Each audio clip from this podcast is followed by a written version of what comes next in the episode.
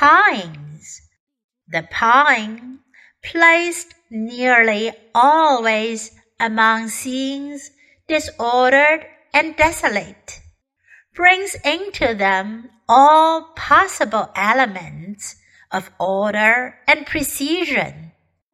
Lowland trees may lean to this side and that, though it is but a meadow breeze that bends them, or a bank of cowslips from which their trunks lean aslope.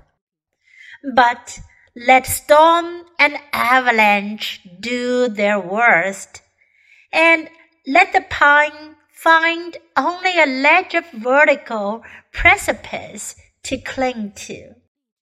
It will nevertheless grow straight. Thrust a rod from its last shoot down the stem.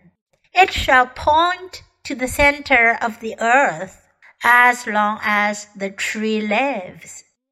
It may be well also for lowland branches to reach hither and thither for what they need, and to take all kinds of irregular shape and extension.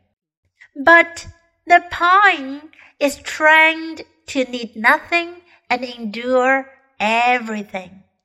It is resolvedly whole, self contained, desiring nothing but rightness, content with restricted completion. Tall or short, it will be straight. Pines. The pine, placed nearly always among scenes disordered and desolate, brings into them all possible elements of order and precision. Lowland trees may lean to this side and that, though it is but a meadow breeze that bends them, or a bank of cowslips from which their trunks lean aslope. But let storm and avalanche do their worst, and let the pine find only a ledge of vertical precipice to cling to. It will nevertheless grow straight. Thrust a rod from its last shoot down the stem. It shall point to the center of the earth as long as the tree lives.